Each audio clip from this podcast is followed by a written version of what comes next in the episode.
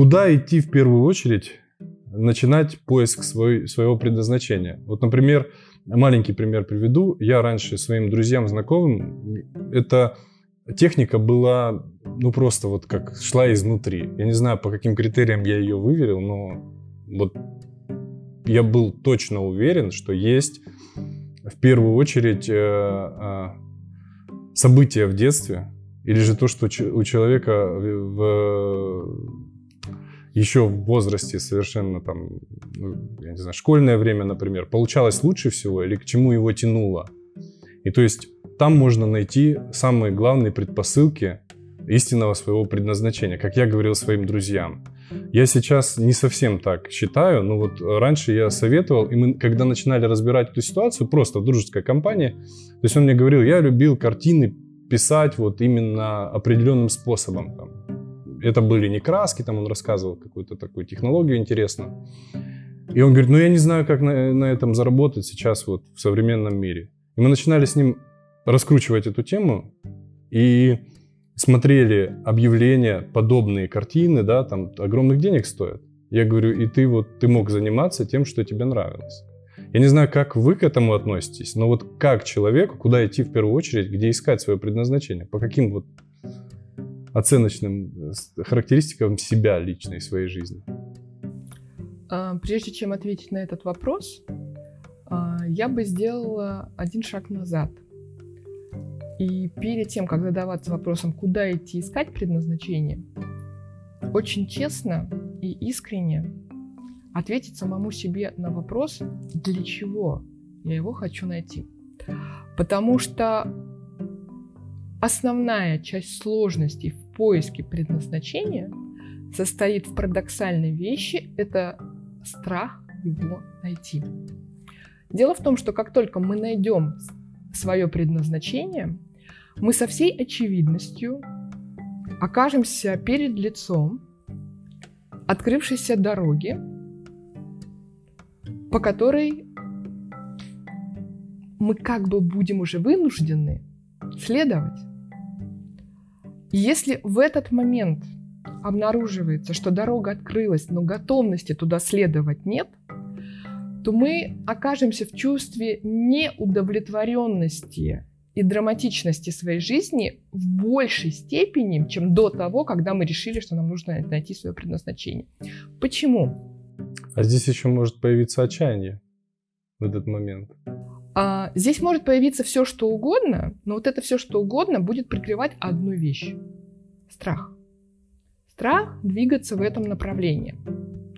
Этот страх может быть, быть связан с большим количеством вещей, но в результате мы можем получить проблему, связанную с ощущением себя в жизни, удовлетворенности собой жизни, гораздо большую, чем неудовлетворенность собой, не знающего своего предназначения. Поэтому прежде чем задаваться вопросом, что является моим предназначением, мне нужно его найти и помогите мне в этом, задайтесь вопрос. А в тот момент, когда вы найдете свое предназначение, готовы ли вы с этим что-то делать? Потому что когда вы найдете свое предназначение, на его реализацию вашей душой, духом и всей жизнью начнет выделяться колоссальное количество энергии. То есть, грубо говоря, вы встали на какую-то дорогу, у вас сзади включили огромный вентилятор, ветродуй, он начинает дуть и толкать вас в этом направлении. Если в этот момент вы обнаруживаете, что вам туда не надо, вы боитесь страшного, не готовы, не вовремя, не сегодня, через год и так далее, этот кран, этот ветродуй, эта кнопка уже нажата, начинает дуть и начинает вас туда толкать. Чтобы туда не идти и остаться в том, где вы находитесь сейчас, вам придется прикладывать гораздо больше усилий, чем в тот момент, когда «Ой, я не знаю, зачем я живу и чем мне заниматься». Поэтому знайте, что когда вы найдете свое предназначение, какой-то добрый человек поможет вам найти, или какой-то великий экстрасенс откроет вам эту великую тайну, то вы столкнетесь с проблемой в тот момент, сразу же, если вы не готовы туда идти. Поэтому если вы не готовы туда идти, если вы не знаете зачем, если вы не чувствуете, что э, вы начнете с этим что-то делать, вы готовы к переменам, у вас есть мотивация двигаться в эти перемены, э, не задавайте себе вопросом, как его найти, потому что ответ на вопрос, как его найти, очень простой. Сделай раз, два, три, четыре, пять, ответь на энное количество вопросов, собери эту информацию вместе, проанализируй, вытащи оттуда э, то, что объединяет ответы на все эти вопросы, и ты увидишь, что это то, э, к чему у тебя был склон, была склонность в детстве, что тебя радует, вдохновляет и так далее. Но это вовсе не означает, что ты готов этим заниматься прямо здесь и сейчас, если сфера твоих интересов и приложений действий на данный момент находится в чем-то противоположном. Поэтому сначала задайте себе вопросом. Если вас долго мучает вопрос, как найти свое предназначение, задайтесь вопросом. А, я точно хочу его найти? Когда я его найду, я точно начну двигаться в этом направлении? Если обнаружится, что мне надо двигаться в противоположном направлении от того, что я иду последние годы своей жизни, я готов разворачиваться? И если ответ на эти вопросы нет, тогда Погладьте себя по плечу и скажите, возможно, я когда-нибудь вернусь к этому вопросу, но не сейчас. Стоит дождаться того момента, когда внутреннее состояние будет говорить вам, просто скажите мне, что делать и в какую сторону идти. И я готов туда идти без каких-либо дополнительных условий. Вот тот момент – Любой человек, который задаст вам несколько вопросов о вашем предназначении, сделает вот щелчок пальцем, и вы все сразу о себе поймете, если есть эта внутренняя зрелость.